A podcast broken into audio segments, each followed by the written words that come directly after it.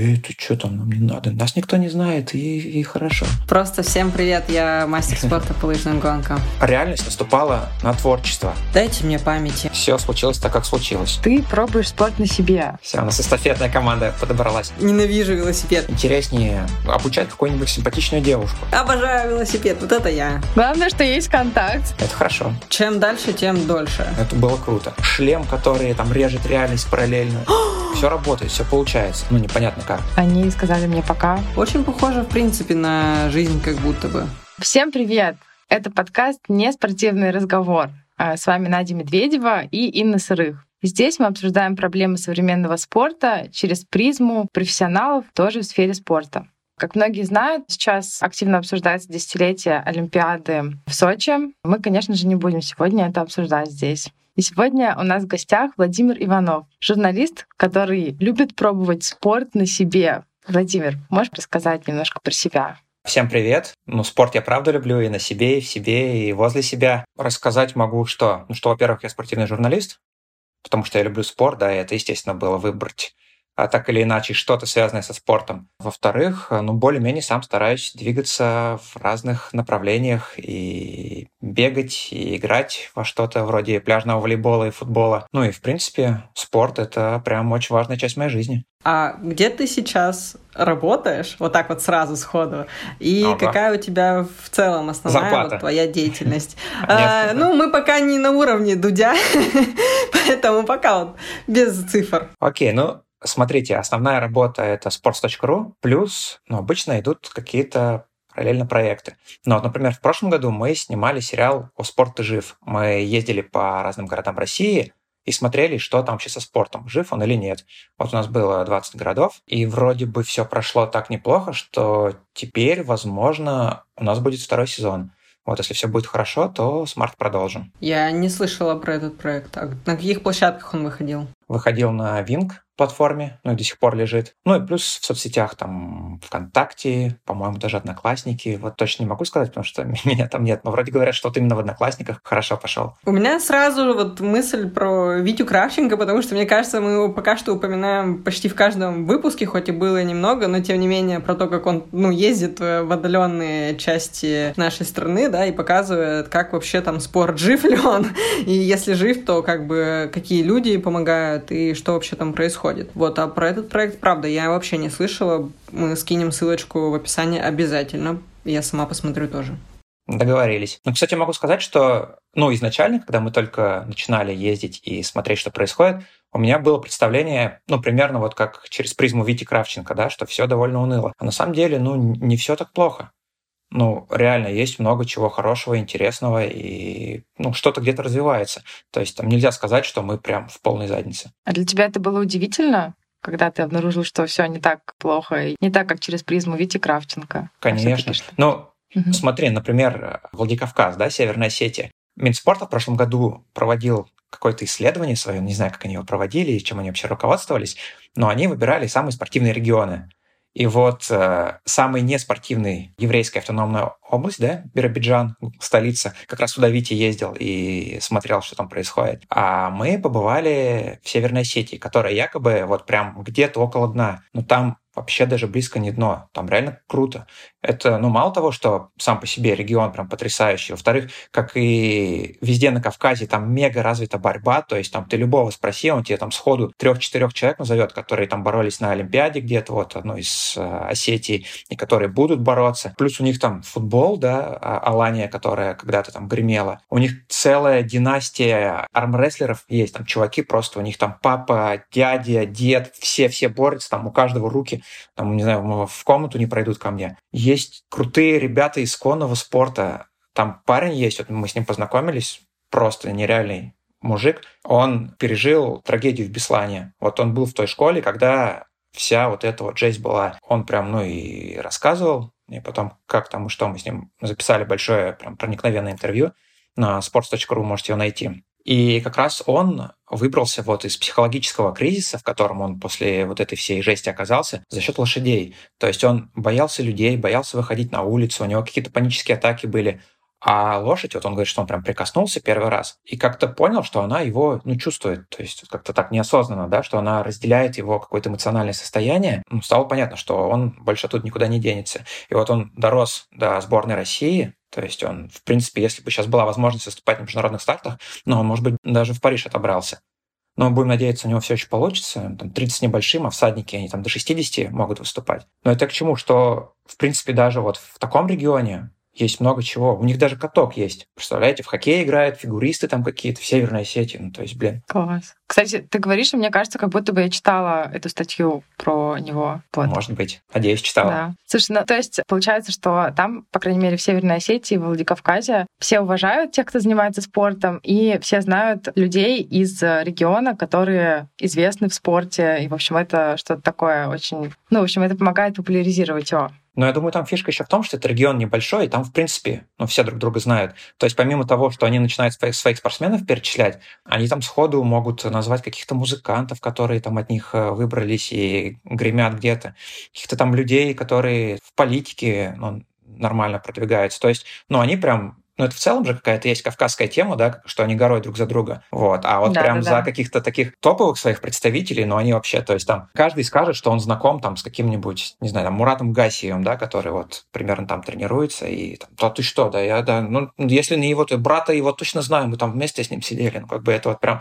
вообще классика. Я думаю, это, кстати, особенность вообще в целом таких регионов, как вот Якутия, да, Бурятия и вообще, ну, то есть, например, якуты, которые сейчас поддерживают, дайте мне памяти, я думаю, Владимир, Вова, ты точно назовешь. Э, она перешла за Сардана Кыргызстан. Трофимова? Да, да.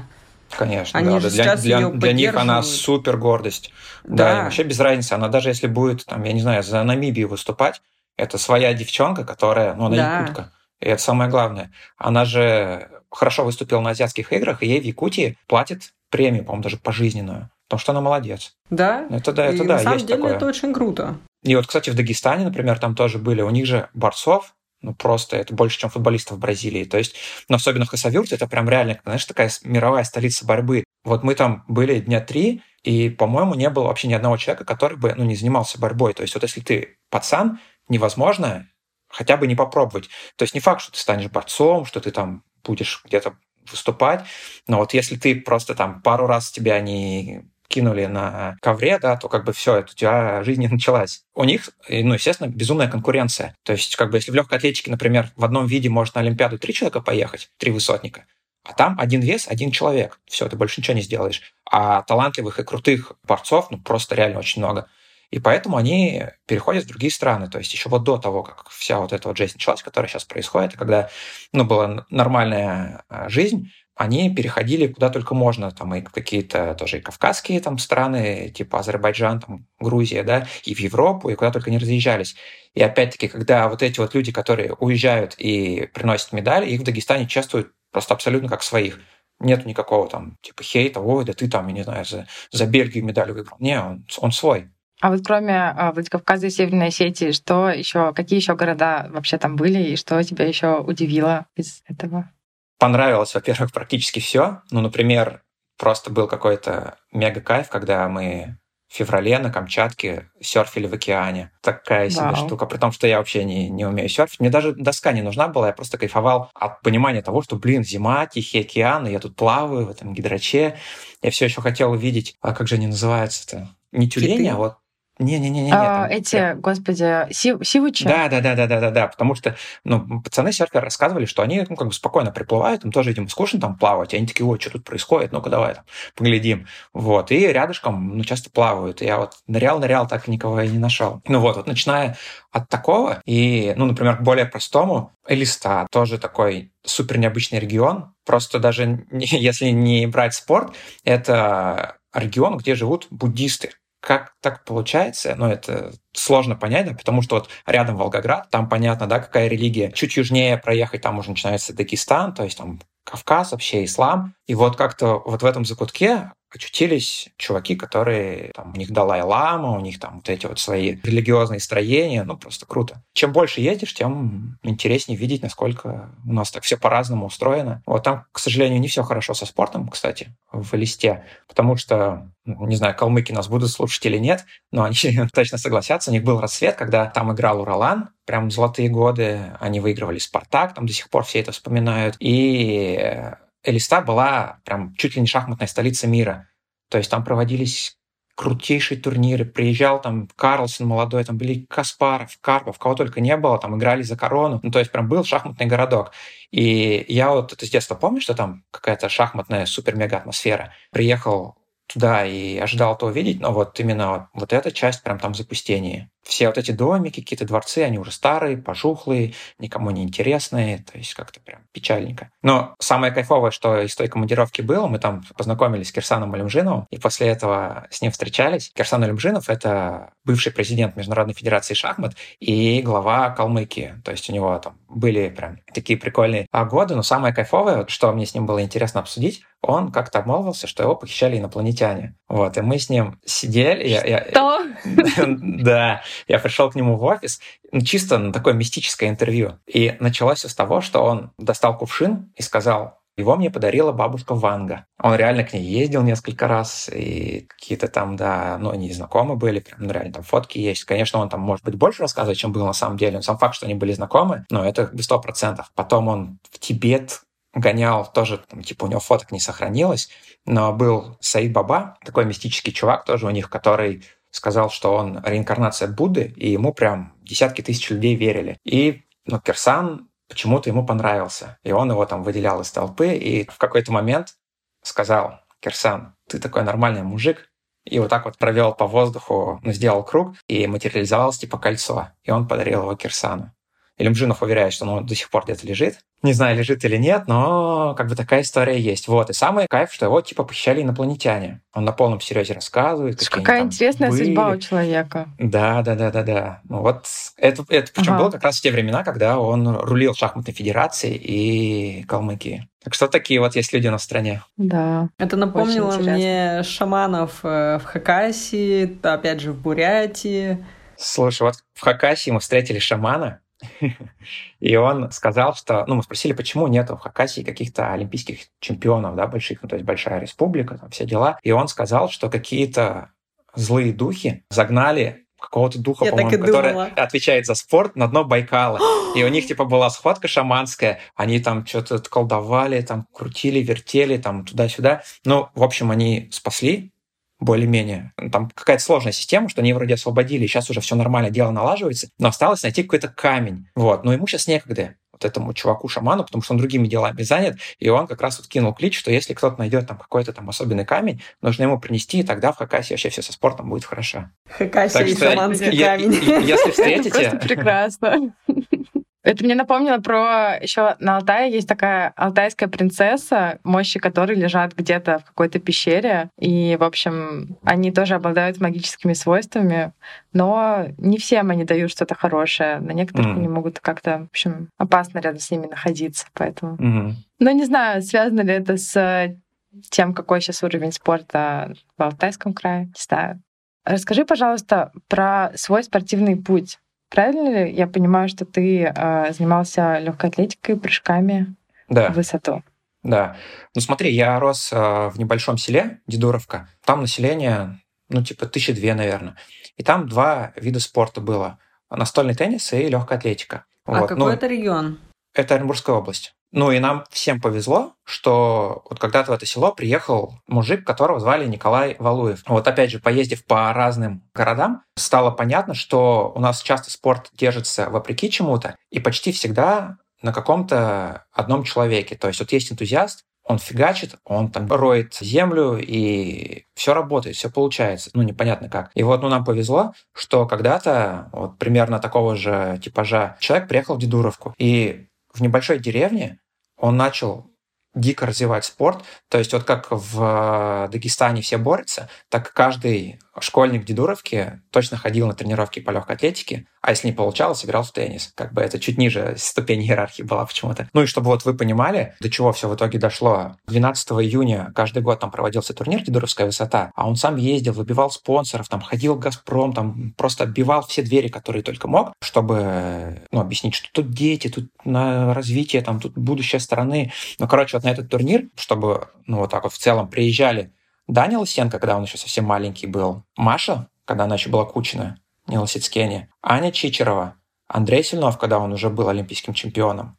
Ну, короче, просто весь свет российских прыжков приезжал вот в эту маленькую деревню, про которую практически никто не слышал. И как-то у нас прям получился матч с Валуевым, но Валуева все звали шеф. Вот. У нас вот с шефом случился матч в том смысле, что меня почему-то с детства тянуло к спорту. И вот тут такой чувак, который его продвигает. И я не знаю, чем бы я занимался еще, потому что мне кажется, у меня бы лучше получилось каких-то игровых видов спорта, то есть там типа волейбола, либо тенниса. Но так как были только легкая атлетика. А в легкой атлетике, ну, опять-таки, я как рассудил еще в детстве, бега в России примерно никакие, да, то есть шансов там куда-то выйти на мировой уровень прям очень маленький. С прыжками все гораздо лучше. Ну, я начал прыгать. Вот, я прыгал-прыгал. Ну, так довольно неплохо получалось. В девятом классе выиграл турнир в Челябинске всероссийский, и там ко мне подошел еще один мужичок, спросил там, ты чё, кто, откуда вообще? И когда узнал, что я вот из такого небольшого места, предложил переехать Челябинск, жить в спортивном интернате, тренироваться у него. А его отец тренировал когда-то олимпийскую чемпионку Елену Елесину. Вот, ну и сам этот э, мужик, Вадим Гудзик, он прыгал по мастеру спорта. Ну, то есть, как бы по сравнению с тем, что было в Дедуровке, ну, прям сильно другой уровень. Ну и плюс, опять-таки, мы там тренировались, по сути, в спортзале, а тут полноценный манеж, как бы все условия, ну, плюс это то, чего я хотел, и я переехал в Челябинск. Он жил там в одном спортивном интернате, в другом. В одиннадцатом классе выиграл Россию по школьникам, и вроде все было хорошо, но потом какие-то там обстоятельства разные, не очень хорошие наложились. Стало непонятно, получится ли у меня что-то со спортом или не получится, а мне нужно уже было, вроде как я студент, откуда-то деньги брать и там на что-то жить. И в итоге я стал сдвигаться в сторону работы, и со спортом пришлось завязать. Расскажи, пожалуйста, вот э, в Челябинске ты учился в институте или в университете, правильно? Ну, после школы, да. Да, в Челябинске. Да. Это то самое педагогическое образование. Оно. Это все мы взяли из открытых источников. А что за образование было? учитель физической культуры и безопасности жизнедеятельности. Ну, то есть это самое простое, все примерно туда шли. Ну, как какая мотивация, Спортсмены. Да, да, какая логика вообще у спортсменов, у которых вроде все неплохо получается?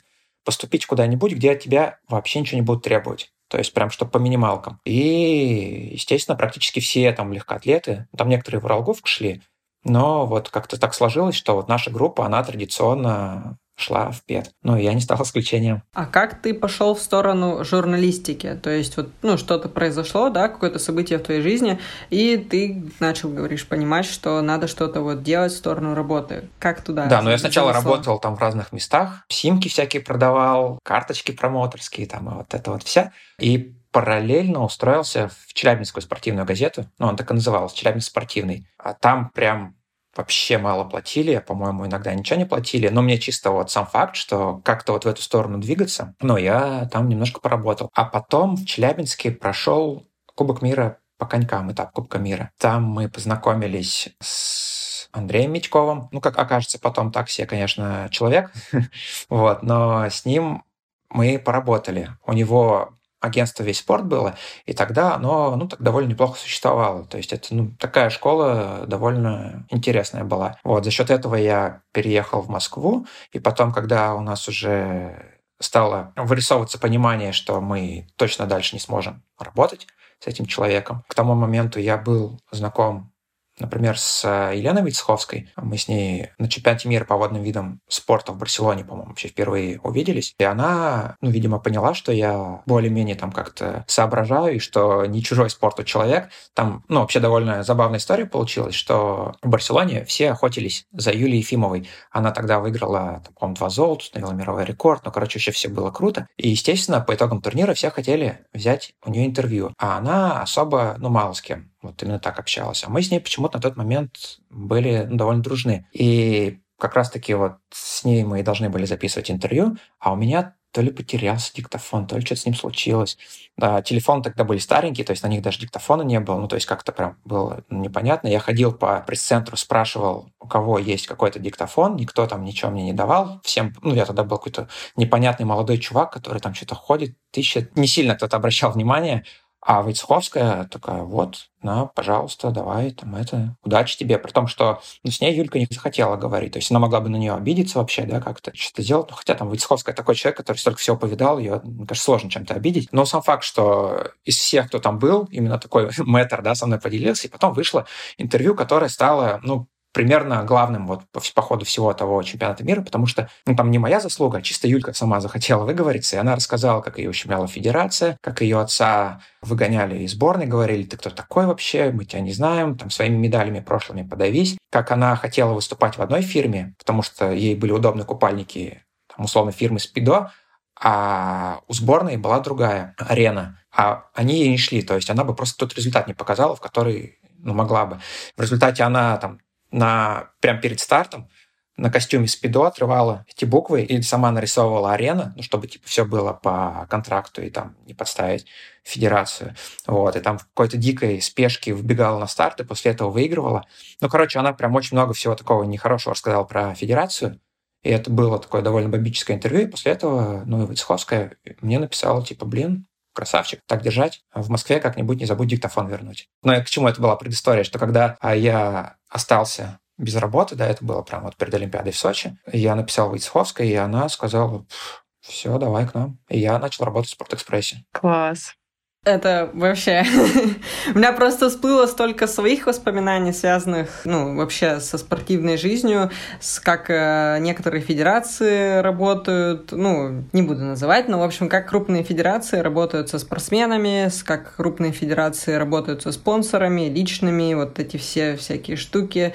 И, наверное, мы это вырежем, то, что я сейчас сказала. Да такое почти в каждой федерации было, поэтому... Ну, к сожалению. Тут, тут я думаю, если каждая послушает федерация, она про себя и подумает, поэтому. Мне кажется, что во всех видах спорта, да, примерно похожая история. Угу. А, Самое смешное, что, что чем менее публичный вид спорта, чем он тише, спокойнее, там, как правило, больше жести происходит. И они не любят внимания как раз-таки потому, что вот у них как все идет, так все идет, им вообще ничего не надо менять.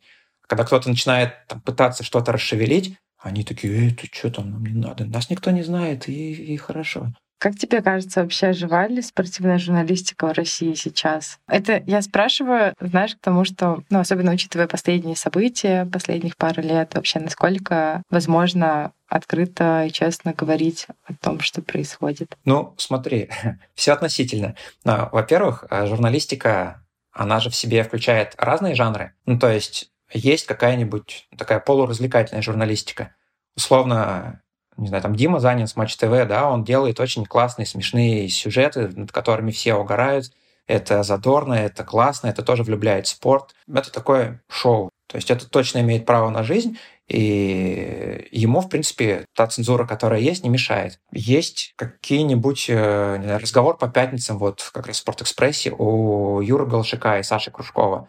Они тоже вспоминают то, что было когда-то, все вот эти байки. Это безумно интересно. Это прям такие, каждый рассказ это как мини-книга. Ну и они тоже очень успешно до сих пор существуют. Если же, не знаю, прям пытаться раскопать какую-то допинговую систему в России, да, там просто попытаться понять, было что-то или нет, либо, понятно, говорить о том, о чем сейчас нельзя говорить, ну, как бы тут, ну, все очевидно, да, есть какие-то вещи, которые пока недоступны. Ну, я надеюсь, когда-то это разрулится в лучшую сторону. Но в целом, ну, по крайней мере, до последнего спорт был как раз-таки той сферой журналистики, в которой журналистика была куда больше, чем где бы то ни было еще. И это было круто. Последние два с половиной года понятно, что всем стало сильно тяжелее, но Опять-таки есть какие-то варианты, есть какие-то форматы. Ну и, по крайней мере, можно, совершенно точно можно не писать то, чего ты не думаешь, и не говорить, там, не называть белое черным. Как бы это никто не отнимает у нас. Мне еще вот интересен такой момент. Ты уже упомянул про Спорт Экспресс. Я достаточно давно подписана на твой телеграм-канал, и там как раз был пост о том, что когда перед тем, как тебе уходить из Спортэкспресса, то есть, угу. да, где ты пишешь, что ты проработал там 8 лет, 2 олимпийских цикла, да? Да. И вот я вот этот пост читала, я его даже, ну, себе сейчас скопировала, чтобы немножко на него смотреть. Блин, ну, ощущение создается, что работа была наполнена именно впечатлениями, да, что было очень много всего. Э, опять же, очень mm-hmm. много было работы, очень много, возможно, встреч, да, эмоций вот этих. Ты как будто бы застал еще разные эпохи в Спортэкспрессе. Mm-hmm. А почему ушел, если можно говорить об этом? Ну, там прям ряд был обстоятельств. Это не, не одна какая-то причина, что вот случилось так я ушел. Но в целом стало, как бы это сказать, сильно реальность наступала на творчество. Ну, я в том плане, что там была такая система, что нужно было постоянно, как на конвейере, что-то делать. То есть неважно, там происходит здесь что-то, не происходит. Вот день нужно что-то написать. И это тоже имеет право на жизнь, да, как бы тут уж кому как кажется правильным э, стратегией развития, то так и делает. Я там не был главным редактором, да, поэтому, ну, я мог только свое мнение высказывать, но в целом как бы все шло вот в таком ключе. И это сильно не нравилось. Мне не хватало времени подумать над какими-то большими темами, найти какого-то интересного человека, там, приехать к нему, не спеша поговорить. То есть все было поставлено вот э, на такое, типа, делаем, делаем, делаем, что-нибудь выстрелит, а что-то, ну, по-любому выстреливал, да? Ну и плюс нет уже никаких гарантий, что ты сделаешь какой-то большой интересный текст, а он прям там сильно зайдет. То есть это тоже такой определенный рандом. И поэтому я давно уже думал то, чтобы уйти куда-то из Спортэкспресса. Но, если честно, тормозило то, что было очень много командировок. Как-то так сложилось, что у меня их реально было много. А я люблю путешествовать. То есть у меня там две страсти, да, спорт и путешествия.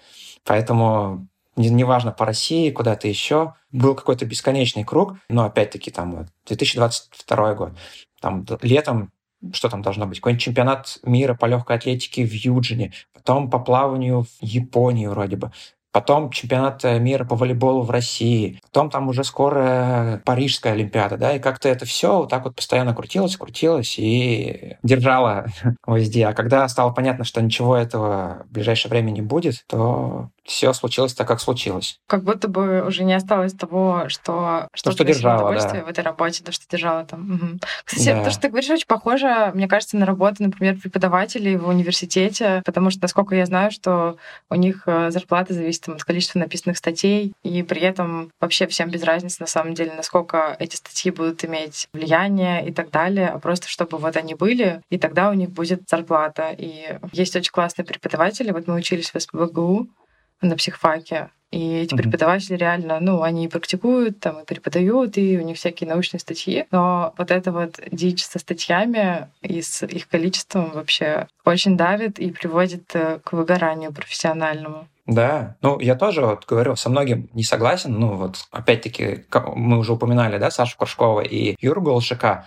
Но это просто люди, которые делают вещи в журналистике. То есть это, ну, прям я не знаю, если там на футбол переводить, там уровни там, Неймара и, не знаю, Хавис, Иньесты. Ну, то есть их нужно не просто ценить, а, ну, как с моей точки зрения, да, направлять в правильное русло. Пусть они делают раз в неделю только разговор по пятницам, или даже там иногда раз в две недели, но они его так сделают, что ты будешь его читать и через год, и через пять, там, и через семь, и перечитывать, он будет важным, актуальным и интересным. Вот, а когда там я вижу, что у Сани выходит, я не знаю, там, 5 каких-нибудь 7 материалов, и там с разными прям абсолютно людьми, которые практически ничего не собирают и не особо понимают, зачем это. Вот в этом смысле на спорте очень круто. Там вот полная нацеленность именно на творчество. Тебе нужно делать что-то интересное. Там можно и над одним текстом долго работать. Тебе и там и помогут, и посоветуют что-то, и предложат как-то докрутить. И там, я не знаю, с кем то поговорил, скажешь, блин, а ты еще вот это не доспросил, это интересно.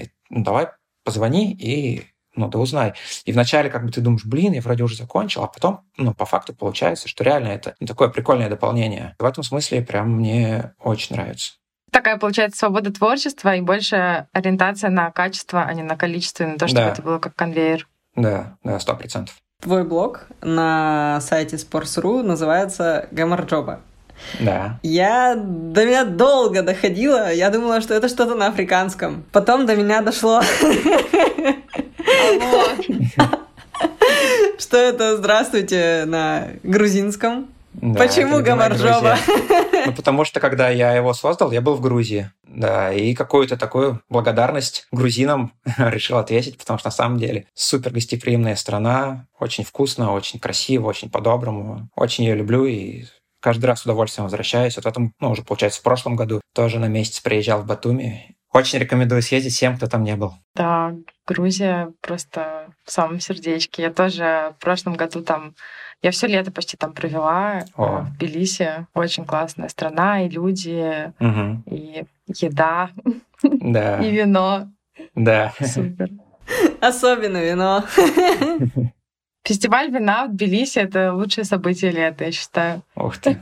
А я на такое не Да. попадал. Слушай, очень классно. Причем там, типа, вход стоил 40 лари. Я не знаю, ты был в Тбилиси? Конечно. Там э, на Мтацминде, на этой горе, Мгм. все проходило, но не в самом парке, а нужно было еще от этого парка идти минут, не знаю, 15 вверх. В общем, на в каких-то прям горах-горах. Просто вход 40 лари, тебе дают на входе бокал, и ты с этим бокалом ходишь и пробуешь сколько хочешь разного вина, местных виноделов. И в этом было очень много. И потом там уже дальше, ну, там несколько площадок, потом там уже музычка, какие-то плюс еще сыры предоставляют, чурчхелы, в общем, все, что душе угодно, и это все до самой ночи. Да, классическая Грузия. Мы вот как раз осенью были на Тбилисобе, это главный праздник Тбилиси. Да, вот. И там знаю, тоже так слышала. получилось, что мы просто гуляли и зашли в одну из развлекательных зон, там по всему городу какие-то танцы, песни, пляски, и сели за столик. А там почти все столики были заняты, ну, на улице под открытым небом. И подошли какие-то грузины, семья спросила, ну, можно мы присядем, потому что там стол был большой, а нас всего двое сидело. Мы сказали, конечно. Они там, по-моему, двое присели, а двое пошли за шашлыком, там, за всей этой историей. Естественно, они взяли на нас. И они нас вообще не отпускали. Просто люди, которые первый раз нас увидели, они нас там откормили вот прям на- до полного пуза. Потом один узнал, что я как раз люблю спорт, начал рассказывать, что я знаю Каха Каладзе, у меня, вот смотри, его телефон, его там, вот мы с ним переписываемся. И он открывает переписку, и там, по-моему, WhatsApp открыл, написано все на грузинском, я грузинский это не понимаю, но на аватарке реально вроде как Каха Каладзе. Но самый прикол, что там ну, сообщений штук 20, но все только от него, от этого мужика. Каладзе ему ни разу не ответил. Это не важно. Главное, что есть контакт. Да, но это типичная Грузия, да, тебя не оставят там голодным нигде. Мне аж захотелось в Грузию, реально. Нужно съездить в этом году тоже, как-нибудь выбраться. Слушай, а что... Вот ты, получается, работал в Спортэкспресс 8 лет. Да. Что бы ты мог выделить как самое важное, что с тобой произошло за годы работы там? Да, просто банально вырос немножко как э, журналист. Но это было бы, мне кажется, в принципе, в любом другом издании, если бы я работал, потому что, ну, странно, да, там 8 лет что-то делать и вообще ни- никуда не спрогрессировать. Вот, а в остальном, да я даже каких-то прям таких отдельных событий не могу э, назвать. Я точно благодарен там, Спортэкспрессу за эти 8 лет было очень много крутого, классного, интересного, и с людьми со многими познакомился, которые, с которыми там до сих пор общаемся, да, и места повидал, в которых бы больше никогда не был. Но опять-таки удалось поработать вместе с теми же Войцеховской, Кружков Голышак, там Робинер, плюс потом Наташа Марьянчик, да, которая сейчас вот тоже на спорте, да, и с которой очень много мы вместе там чего-то делаем. То есть прям, ну, от такого поколения, который людей, которых читал в 90-х, они начали писать в 90-х, я скорее в 2000-х уже начал их читать, и до каких-то молодых э, ребят, которые вот сейчас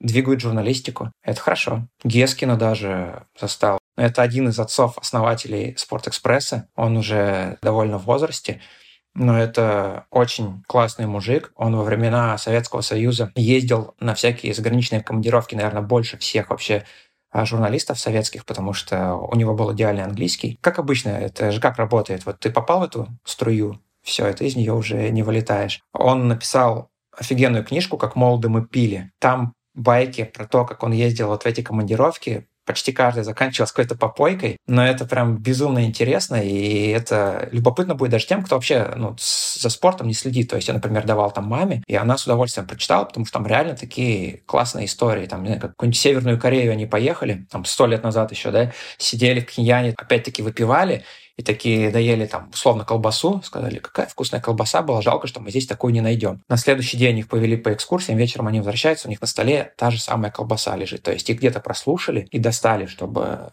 советские люди, которые приехали, были довольны. Немножко устрашающе. Захотелось почитать эту книгу. Да, очень, очень рекомендую. Класс. Слушай, ну то есть это для тебя такой в целом большой, важный, ценный опыт и в плане развития, да. Да, да, и да. в плане связей и знакомств с важными, классными людьми. Да, я и познакомился, и у кого-то поучился, и что-то узнал. Все прошло хорошо. Но опять-таки, да, вот э, удалось застать тот период, когда можно было куда-то ездить. То есть я... Вот сейчас, например, молодые журналисты приходят, куда-то. У них все командировки это только по России получается. Да? Как-то со временем, мне кажется, становится грустно, потому что у нас плюс-минус одни и те же города. Да? Если ты пишешь там про биатлон, то ты будешь ездить там Тюмень, Ханты-Мансийск, Чайковский и вот по бесконечному кругу. А вот тому поколению, которое в мое время пришло, это и победы под российским флагом, и вот эти скандалы с э, нейтральным. Там, кто говорил, что было, кто говорил, что не было. Потом новое поколение, которое этого уже особо не помнит. Потом те, кто вообще никогда не выступал под российским флагом, только под нейтралем. Есть те, кто вообще никогда на международные соревнования не выезжали. Ну, то есть прям вот разные слои удалось застать. И вот если бы я только сейчас начинал журналистику, было бы прям, мне кажется, сильно тяжелее. Ну да, очень тяжело, когда ты не путешествуешь и не видишь, и не ощущаешь, наверное, какие-то другие культуры и взгляды, и то, как вообще в других местах все происходит. Понятное дело, что есть открытые всякие источники и так далее, но все равно сложно. Ну да, лучше один раз приехать, чем сто раз услышать. А что тогда тебя сейчас мотивирует продолжать? Если бы был молодым, понятно, было бы сложнее. Ну, а сейчас, когда в то же время командировки только по России, возможно, да?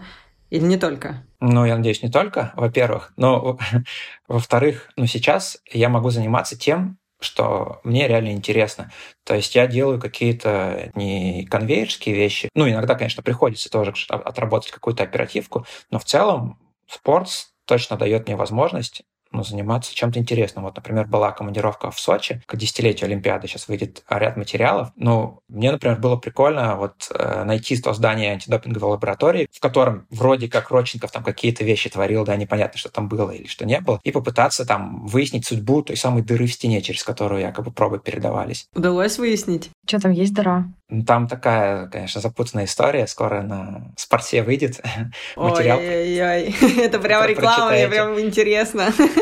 Вот. Ну, либо, опять-таки, вот вы знали, что в Сочи, прям в самом центре Олимпийского парка, есть кладбище старообрядцев. Прям посередине вообще максимально, с видом на все объекты. Вот никто почти не знает, а это тоже такая классная история. Ну, то есть вот в Адлер, в Эмертинку, да, где сейчас примерно стоят объекты, первыми пришли старообрядцы. Старообрядцы — это такой короткий религиозный экскурс. Я сам мало чего знал еще месяц назад, но вот благодаря этому материалу узнал. В 17 веке произошли реформы церковные. Никон и царь Алексей решили, что мы больше там, типа, делаем не так, а идем по новому пути. Ну, условно, вот а, раньше крестили двумя перстами, сейчас тремя. Много каких-то таких вот деталей, вещей изменилось. Я не прям так глубоко силен в религиозной части, но в целом это была какая-то такая революционно-тектоническая история, и многие, естественно, отказались. То есть э, в России очень верующий народ, люди всегда верили определенным образом, а тут им говорят, что нужно примерно так же, но чуть по-другому. А те, кто отказался, их начали называть раскольниками, а потом старообрядцами. То есть, что они делают обряды по-старому. А на них устраивались гонения, и в результате многие бежали из страны, потому что ну, им реально тут жизни не давали. А вот до сих пор куча есть сел в Европе, там вот в Румынии есть. Многие в Южную Америку добрались. У Пивоварова в редакции прям выпуск огромный был, который собрал там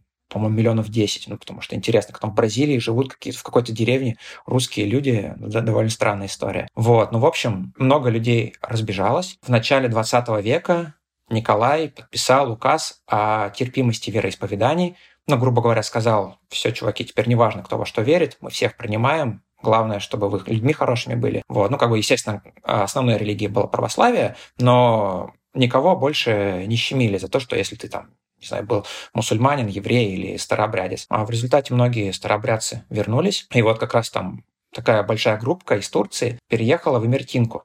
Они пришли туда не потому, что там было клево, а потому что там, наоборот, было ужасно, там было болото, там были какие-то медведи, малярийные комары, никто туда вообще ехать не хотел, прям ни в какую.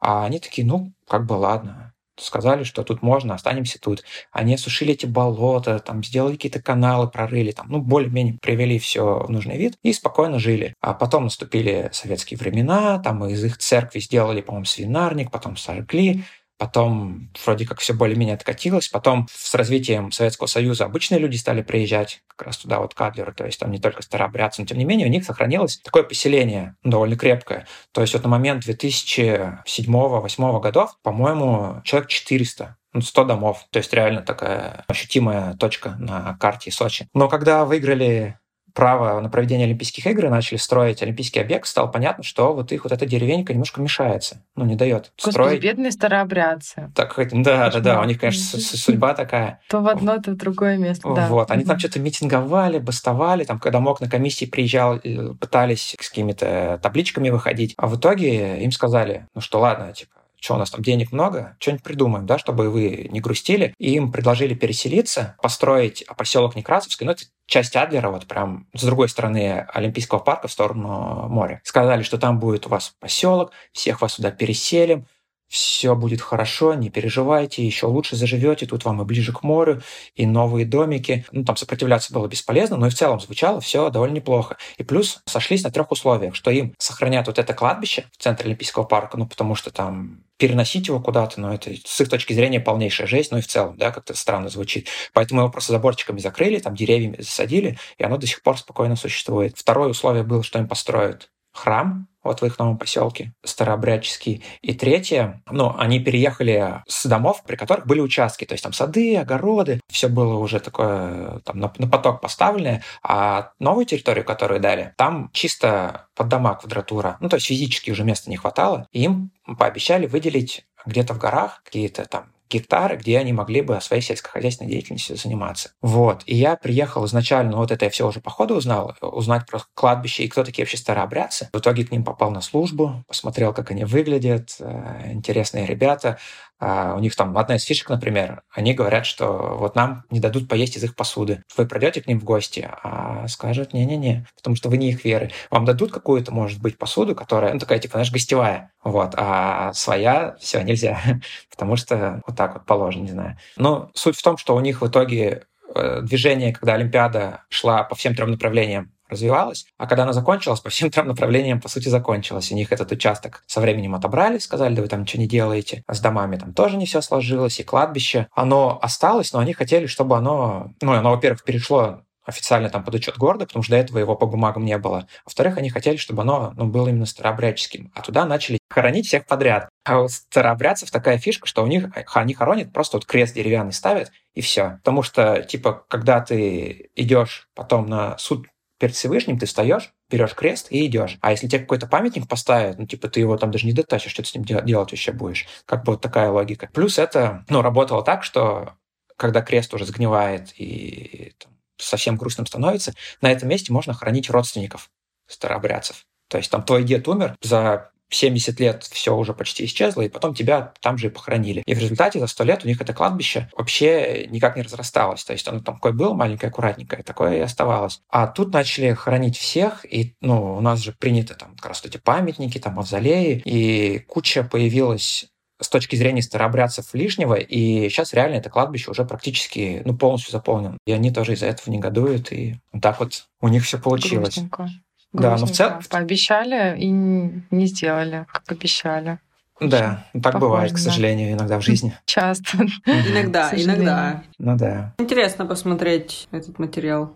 Да, ну видишь, вот как раз спорт дает возможность делать какие-то такие выходящие за рамки спорта материалы. Если там зайти на сайт, там ну, много такого. То есть, например, когда шел чемпионат мира по футболу, можно было вообще не смотреть, как, кто там играет не знаю, у всех разные интересы, да, и кому-то футбик вообще не, не особо доставляет. Но прочитать про какие-то там традиции, там, код Дивуара, как в каком-нибудь Сьерра Леоне, какой-нибудь президент футбольного клуба там съедал футболистов, а там вот те, кто убежали, они сейчас за сборную играют, ну, я грубо говорю, да. То есть вот именно какое-то такое погружение в особенности и обычаи стран, ну, это всегда интересно. Да, 2018 год, чемпионат мира, это было Супер, круто. В Питере, я помню, я, я тогда еще работала, господи, администратором в отеле, и к нам приехало очень много, конечно же, иностранцев. Это было так весело, и все эти дружбы народов, все да. такие добрые, общаются друг с другом. В общем, было супер. Еще до ковида и до всего. Сто процентов. Вот ты пробуешь спорт на себе, и, насколько я знаю, ты участвовал э, в Ironman. Угу. Было как дело. это было? Как это было? И, э, как я понимаю, ты довольно быстро к нему подготовился. Вообще, из-за чего ты решил к этому готовиться и как это все происходило? Почему именно Iron Man? Там же надо плыть, бежать, господи, крутить велосипед, ненавижу велосипед. Вот эта картинка, знаете, когда в гору чувак едет, ненавижу велосипед, и потом с горы обожаю велосипед, вот это я. Очень тяжело, не люблю велосипед.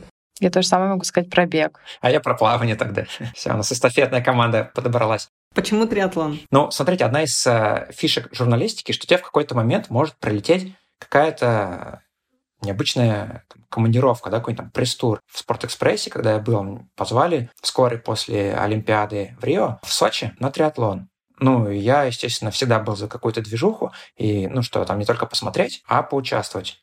Поучаствовать в эстафете. То есть там есть эстафеты, когда ты ну, один человек бежит, другой плывет, третий крутит педали. Ну и плюс э, есть же разные дистанции в триатлоне. То есть вот, ну, мы участвовали, по-моему, в Олимпийке. То есть там девочка одна проплыла полтора километра, я проехал на велике 40, и еще одна пробежала десятку. Вот. Кстати, вот это еще одна, это была Стефания Елфутина, она призер Рио в парусном спорте. Такая тоже очень светлая, интересная девчонка. Вот, и мы как раз с ней сидели и офигевали от того, насколько это прикольно. Ну, то есть триатлон не звучит настолько классно, насколько он выглядит изнутри. Когда ты видишь, как люди вот это вот все делают, ты просто офигеваешь. Ну, я не знаю, мне, например, сразу же захотелось попробовать, ну, хотя бы Олимпийку когда-то сделать. Прикинь, ты там плывешь, гребешь через море, через эти волны доплываешь, бежишь на велик, прыгаешь, там крутишь, потом еще бежишь. Ну, как-то это такая немножко какая-то романтика спортивная. И с тем человеком, который нас позвал туда, мы, ну, я ему через какое-то время предложил такую тему, что, слушай, мне очень понравилось туда-сюда, может как-то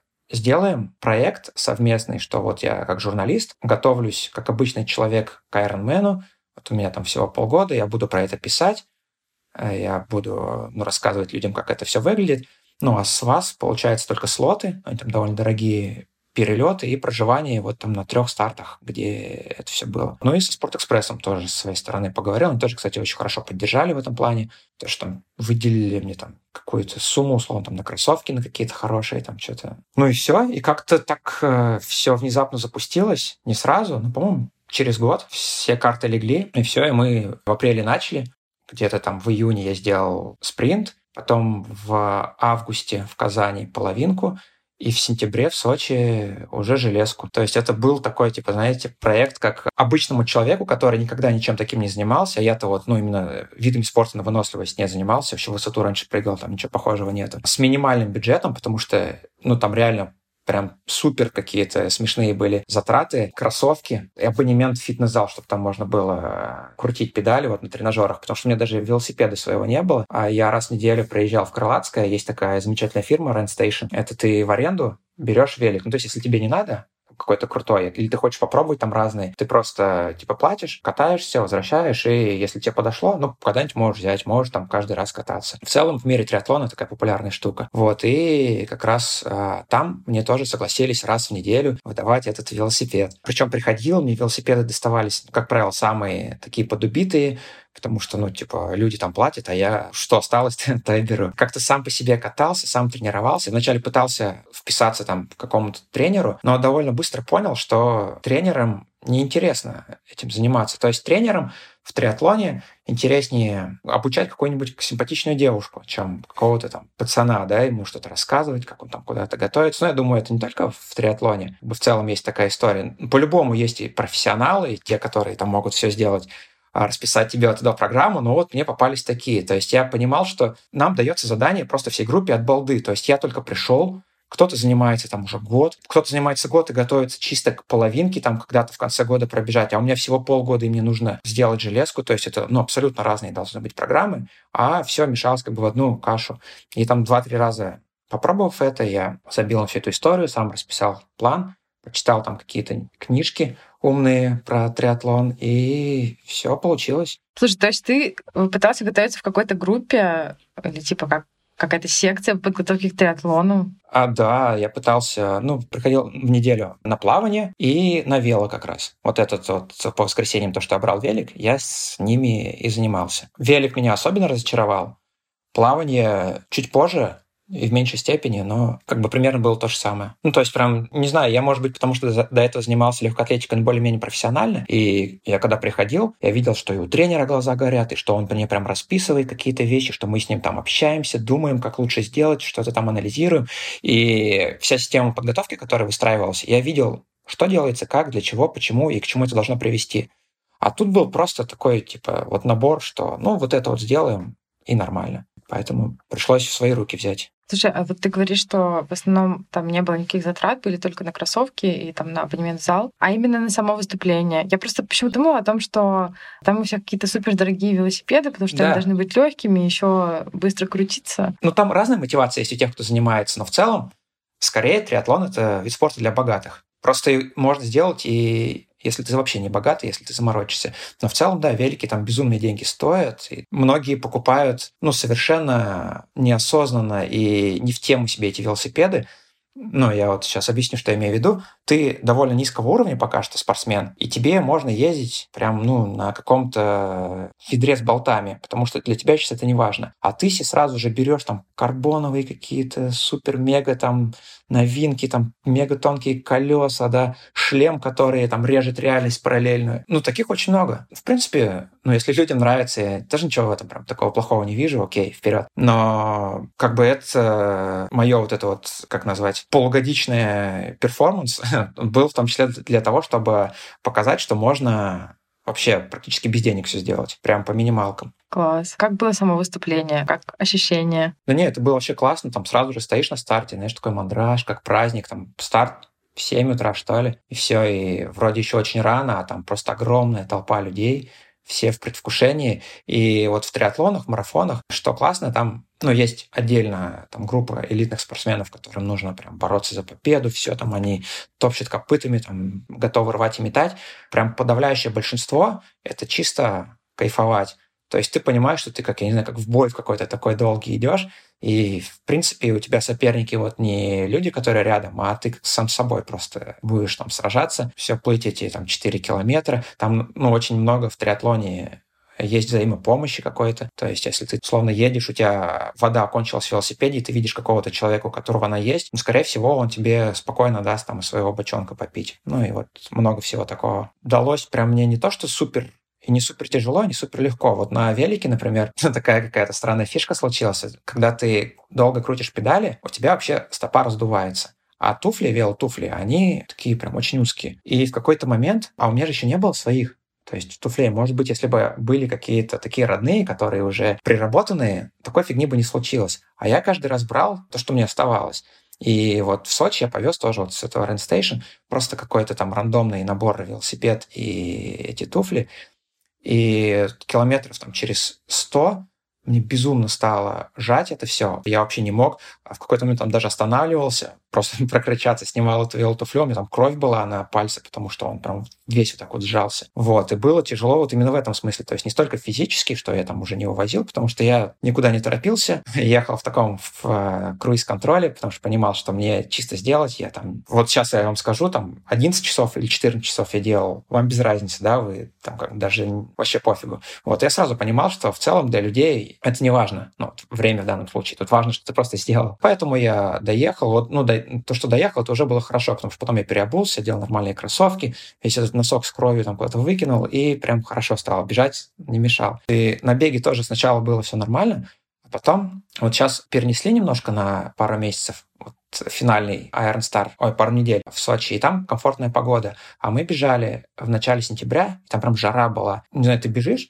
и видишь, там раз скорая поехала, раз там где-то человек в обморок упал. Там, по-моему, даже ну, один человек умер ну, вот, на тех соревнованиях, потому что было очень жарко, и организм обезваживается, офигевает, не понимает, что происходит. И ну, еще плюс некоторые люди себя загоняют вот из этих секунд прям очень жестко. И поэтому я бежал не очень быстро, типа, чтобы добежать. Понятно, что в лимит я там легко укладывался, там далеко и не последний был, но мне важно было как-то сохранить еще и здоровье, не, не умотаться, не убиться и просто продолжать получать по возможности удовольствие от всего, что происходит. Вот в целом в таком режиме все и прошло. Блин, я помню, когда я первый раз видела людей, которые делают Iron Man, я смотрела, я не знаю, пересматривала видео просто кучу раз и думала, вау, Угу. Это просто что-то нереальное. Да, Класс. вот я когда первый раз в Сочи тогда встретил, у меня точно такие же были ощущения. помню, как встречали последнего. Ну, то есть там лимит, я не помню, 16 или 17 часов тебе дается на вот преодоления этой дистанции. Если ты не успеваешь, все, тебя снимают. Как раз в Сочи дожидались от последних, а там мужичок один, уже почти дедушка, он не уложился в этот лимит, но его не стали снимать, ему там, ну, немножечко не хватало, там, типа, минут 10. И он добегал, и почти все вышли на улицу, начали ему хлопать, кричать, там, салюты пускали. И то есть, мне кажется, он больше, чем победитель получил от этой гонки, потому что ему настолько все респектовали, и это правда было так круто. Он прям вообще красавец, что не сдался, не сошел, что вот он да, все-таки финишировал, и ну это прям реально такое сильно заряжает. Если честно, вот сам рассказ про участие в триатлоне, подготовка и вот участие, да, где все там друг другу помогают, где вот э, проблемы с обувью вот этой, да, но ты там проорался дальше, поехал, надел уже удобные кроссовки. Очень похоже, в принципе, на жизнь как будто бы. Ну да, можно так сказать, в миниатюре.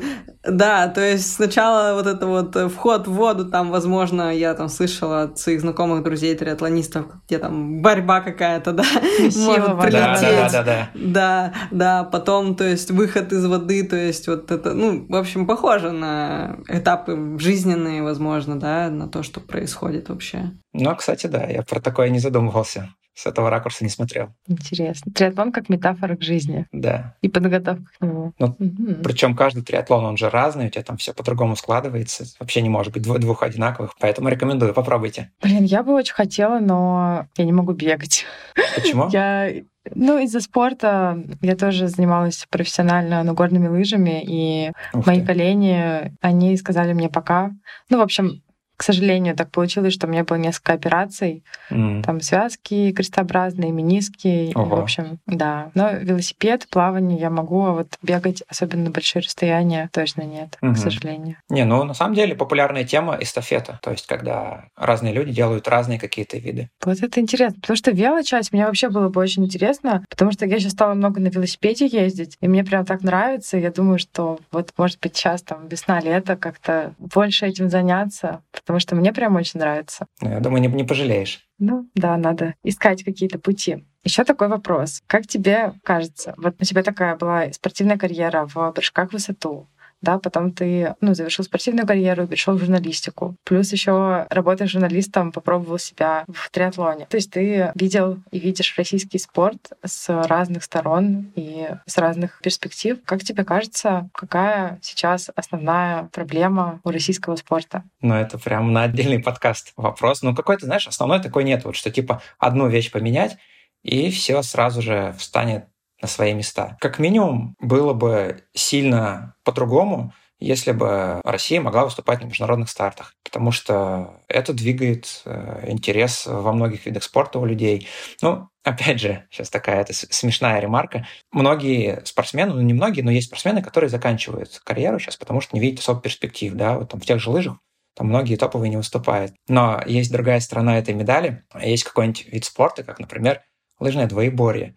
И вот там люди, наоборот, возобновляют карьеры, потому что на Кубке мира они были бы там 79-ми, и им бы вообще ничего не светило. А сейчас есть спартакиады, ты можешь прийти с таким же 79-м, как ты, зарубиться и нормально заработать. вот, это, ну так, чисто маленькое отступление. А по поводу вообще, что с российским спортом, да, ну в целом, не знаю, у нас все не так-то плохо. Вот как с чего мы начинали, да, как я говорил, что я ездил по городам и смотрел, как все выглядит. Есть какие-то детали, есть какие-то моменты, там, ну, много говорится про частное финансирование, это было бы прям супер офигенно, но в нынешних реалиях я пока не представляю, как это может быть. Но вот если взять прям такой среднестатистический, понятно, что мы там далеки от Америки, потому что у них культ спорта, культ шоу, и они потребляют это все совсем по-другому отсюда и вовлеченность на особенном уровне. Но в остальном мы очень хорошо себя чувствовали до там всех этих событий, да, то есть даже если взять Пекинскую Олимпиаду, мы там в общем зачете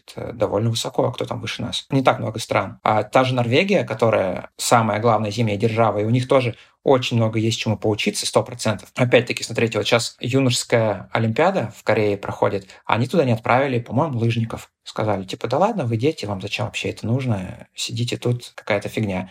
Ну, это обратная сторона того, что детей не требуют результата, их не выкачивают. Но в целом, как бы, мне бы в 13-14 лет было кайфово сгонять в другую страну, потусить там все, со всеми по фестивалю, посмотреть каких-нибудь, как бегают японцы, как бегают, там, не знаю, русские, африканцы, американцы. И, ну, чисто как такая веселая история, да, то есть не, ну, не то, что прям спорт-спорт, а ну, именно посмотреть мир. Во-вторых, сейчас Кубок мира по лыжам в Северной Америке будет. Норвежцы опять куча людей не отправляют. Только красную группу, то есть это самые там 5-6 э, людей, которые претендуют прям вот на реально очень-очень высокие места. Остальные все сидят дома, хотя ну, у них есть квоты, и они могут их повести. Но получается, Норвегия очень богатая страна, у них там ВВП выше, чем у нас, они себя в целом круто чувствуют, но они не могут себе позволить какие-то такие с точки зрения России элементарные вещи. То есть у нас бы, в принципе, даже вопрос такой не стоял.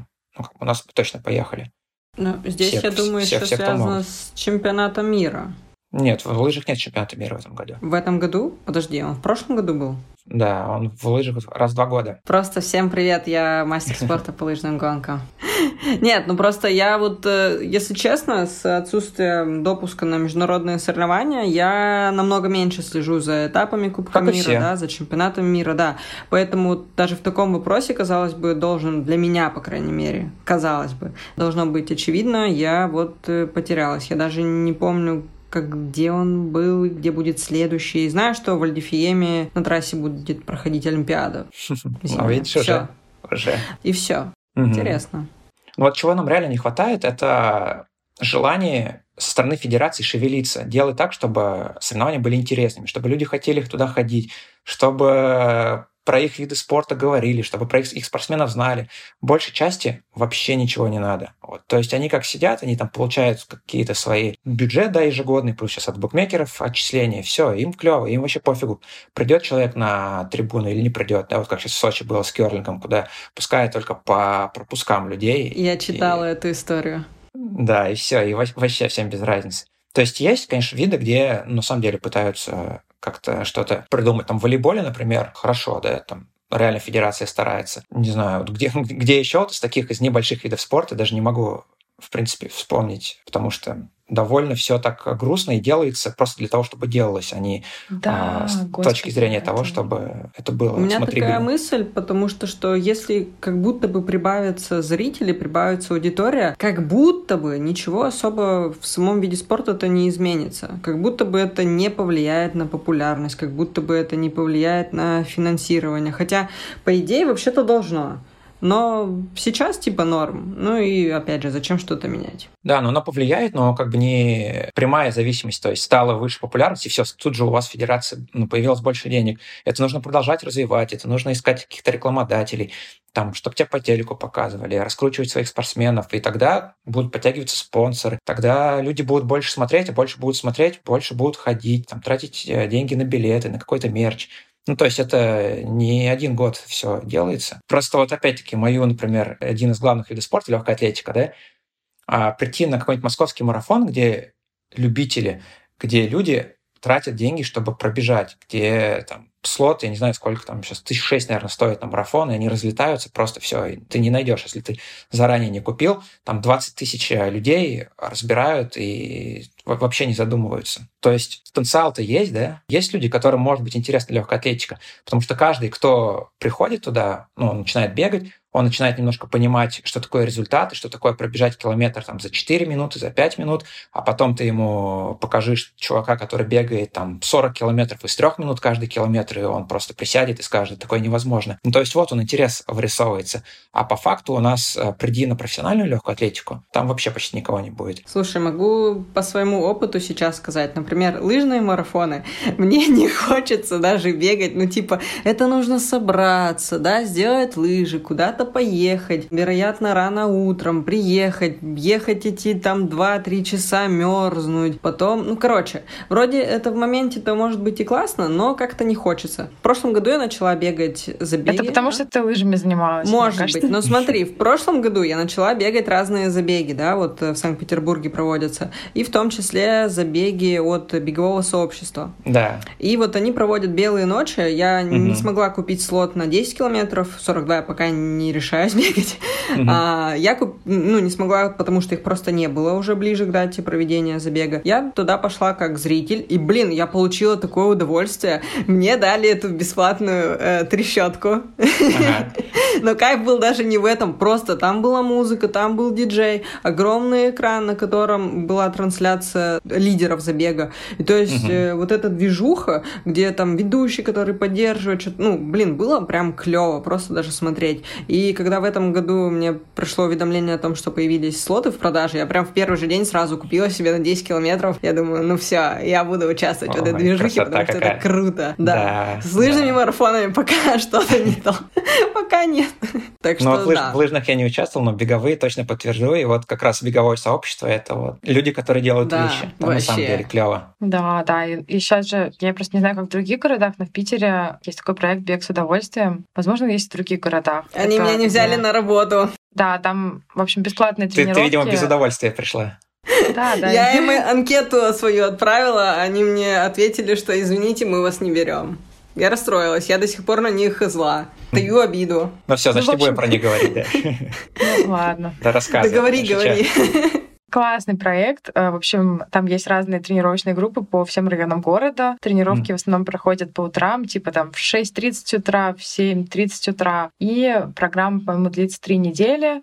И все э, будние дни, тренировки каждый день. Там каждый день объясняют разные аспекты техники бега, и постепенно увеличивается дистанция. Ну, идея в том, что ты как бы развиваешь себе привычку бегать, и помимо того, что ты делаешь это регулярно, еще и делаешь это правильно и с удовольствием, да. Угу. И это все бесплатно. А, кстати, по-моему, нет, там такое первая неделя бесплатно, дальше the donation. Ну, в общем, в любом случае это mm очень доступно для людей, и мне кажется, что супер, классно, что, ну, вот именно в сфере в сфере бега, не знаю, можно ли это так назвать, в общем, что это все так популяризируется и развивается. Да, мне кажется, любительские старты и мероприятия у нас сейчас на таком подъеме все-таки. Да, да, да, что бег, что триатлон, ну это прям вышка. На самом деле организация классная, все смотришь. Да, даже горные лыжи. А что, по горным лыжам любительские соревнования проводятся? Да, да. Я да. просто слежу, так как я сама этим занималась, и я тренером работала тоже какое-то время. И сейчас прям очень активно многие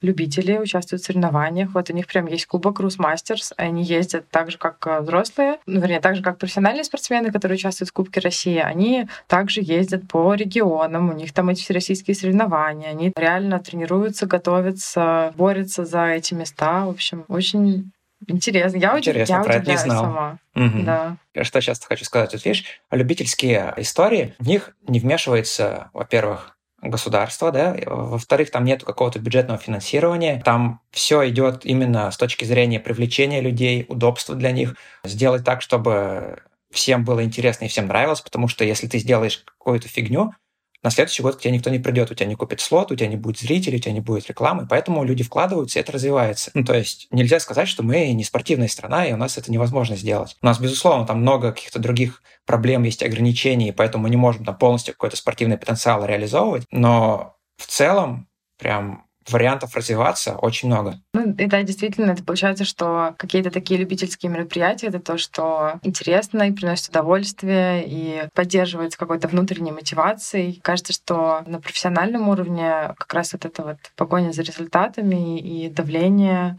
и, ну, вообще то, что в наших федерациях во многих происходит, оно как раз и может как-то стопорить развитие наших спортсменов. Просто Блин, я помню, когда я занималась, я так мечтала попасть в сборную России. Возможно, я уже рассказывала это здесь, но я расскажу еще раз. Давай, я не слышал. Не в этом выпуске. Да-да-да. Я очень мечтала попасть в сборную России. Это просто прям была мечта всей жизни. Вот ты там приезжаешь на эти все российские, такой, ну вот, в троечку заехать, потом там съездить на международные соревнования. И, в общем, для меня вот это вот типа в 16 лет попасть в юниорскую сборную было просто вообще чем-то нереальным. И когда я туда попала, я очень разочаровалась, потому что ну, наверное, мои представления и ожидания о том, что будет сборная России, там, какой там будет подход, какие будут тренеры, какая будет атмосфера, они вообще не совпали с тем, как это оказалось на самом деле. Я прям подумала, что, блин, моя команда, в которой я была до этого, она как-то лучше. И тренеры, типа, какие-то более... Больше мне нравились, в общем атмосфера. Вот. Ну да, да, да. Вот Все слишком раз... серьезно в профессиональном спорте в нашей стране, как будто бы не хватает вот этого какого-то чуть-чуть беззаботности, веселья, немножко, возможно, ну, даже да, сумасшествия. Но в плане, чтобы, ну, блин, просто расслабление какого-то, выдыхания ситуации. Не то, что ты, типа, если не покажешь результат, и тебя выгонят, и ты, блин, тренишь как не в себя, и, типа, на тебя Только чтобы не выгнали. Да, угу. да, да, и все тебя только в этом поддерживают и говорят, давай, больше, больше, еще, еще. А не как на любительских стартах, что просто люди делают то, что им нравится, и получают от этого удовольствие. Вот этого как раз не хватает, мне кажется, в профессиональном спорте. Ну вот про больше-больше и там, отсутствие права на ошибку я в прошлом году писал текст про спорт в Норвегии, потому что у них, ну, на самом деле, много всякого кайфового и интересного. И у них ну, почему отчасти они на расслабоне выступают, да, там какой-нибудь Йоханнес Био может угорать, а, смеяться и прям перед стартом там за секунду до выстрела давать какое-то интервью, потому что у них очень высокий уровень жизни в стране. И у них спортсмены не считают, что если у них что-то не получится в спорте, то это все крах. То есть у нас как бы по большей части, ну для многих, это спорт, это какая-то социальная лестница, да, то есть если ты с какого-то небольшого города, и тут ты вдруг отобрался в сборную, потом на Олимпиаду, на Олимпиаде стал в призах, вот у тебя квартира, вот у тебя машина, ты можешь переехать в другой город, все хорошо. Если у тебя не получилось там я не знаю, в 18 лет ты получил травму, то все. Либо кто-то сильнее тебя, тебя из сборной тоже выкинули, тоже опять-таки, скорее всего, все. Тебе нужно заново искать себя. Там есть какие-то такие социальные институты, что ты, в принципе-то, ну, не, не пропадешь. То есть, когда у тебя есть такая серьезная подушка безопасности, ты можешь спокойнее заниматься знаю, спортом, музыкой, каким-то искусством, там, чем угодно. Ну, в принципе, пробовать себя в любой сфере, которая тебе нравится, потому что ты знаешь, что ты не останешься голодным, да, и без крыши над головой. Вот. А у нас видимо, есть страх, что это может случиться. И поэтому люди идут на всякие там безбашенные вещи, там типа какого-нибудь э, допинга, нагрузок просто до безумия, да, там на грани смерти и на всего такого. Потому что немножко по-другому вопрос ставится уже. Действительно. Когда ты выживаешь, сложно при этом получать удовольствие. Ну да, спорта. такая пирамида потребностей Маслоу, что ты там, ну, не спорт явно не то, что вот у тебя как бы в приоритете. Вот когда это один из способов достижения результата, да, а так не все когда чувствуют. Ты лежишь, да, лежишь на первой ступени пирамиды Маслоу. Поэтому хотелось бы, чтобы спортсмены все-таки действующие задумывались и будущие, возможно, задумывались о какой-то еще дополнительной деятельности. Все-таки, ну, про то, что мы уже говорили в первом выпуске «Двойная карьера». Да, вот я понимаю, что это тяжело. В моем опыте личном этого не было. Но, блин, это возможно, это реально. И все-таки хочется, чтобы даже те, кто уверен, что ну, невозможно это сделать и не получится, все-таки попробовали. Ну, хотя бы чуть-чуть. Мне вот прям очень сильно этого хочется просто. Да, это точно возможно. Хотя я тоже, когда занимался, вот, ну, особенно легкой атлетикой, да, я ни, ни на что такое не растрачивался, хотя было время. Можно было, по крайней мере, не знаю, там, английский учить, да, ну, хоть что-то делать. А, ну, у всех была такая позиция, что нет, все спорт, только отдыхаем, там что-то вот такое около тренировочное, никуда больше сил не тратим. Но по факту, вот, э, я не знаю, есть Кэти Лидеки, там самая успешная плавчиха в истории, она плавает ну, примерно как вот у нас мужики, 1000-1500 метров, вот эти средние дистанции. И она спокойно совмещает это с учебой в Стэнфорде, она защищает какие-то там дипломные работы, причем безумные какие-то, очень глубокие, пишет э, докторские, то есть, ну, полноценно, успешно вот в этом виде деятельности, да, в научном. При том, что она супер-мега топовая спортсменка, и у нее там медали, мне кажется, вот сейчас после Парижа уже больше, чем у Фелпса будет. Ну, там плюс-минус, не знаю. Если что, до Лос-Анджелеса останется, и там уже догонит точно. По идее, реально. Но много зависит от э, мотивации, от умения распределить все правильно, да, тайм-менеджмента и всего остального. Ну и в целом мы же люди сами по себе-то, ну, ленивые, что-то скрывать. И у каждого нормального человека мозг скажет, если у тебя есть возможность что-то не делать, да не делай, нормально все будет. Да, это просто мой мозг сегодня на протяжении всего дня. Да там как-нибудь. Да, да, да. Да, слушай, есть еще такая китаянка Элингу, может быть, ты знаешь? Я фанатка. Вообще супер. Она и выступает в слоп-стайле в лыжах, причем завоевывает э, призы на крупнейших международных стартах. Ну, сейчас она X Games выиграла, да? Да, да, да. Учится в Стэнфорде. Я еще она модель. Это просто mm. вау. Совмещать это все, это, конечно. Но она говорит про то, что когда она переключается с одной деятельности на другую, это для нее как отдых.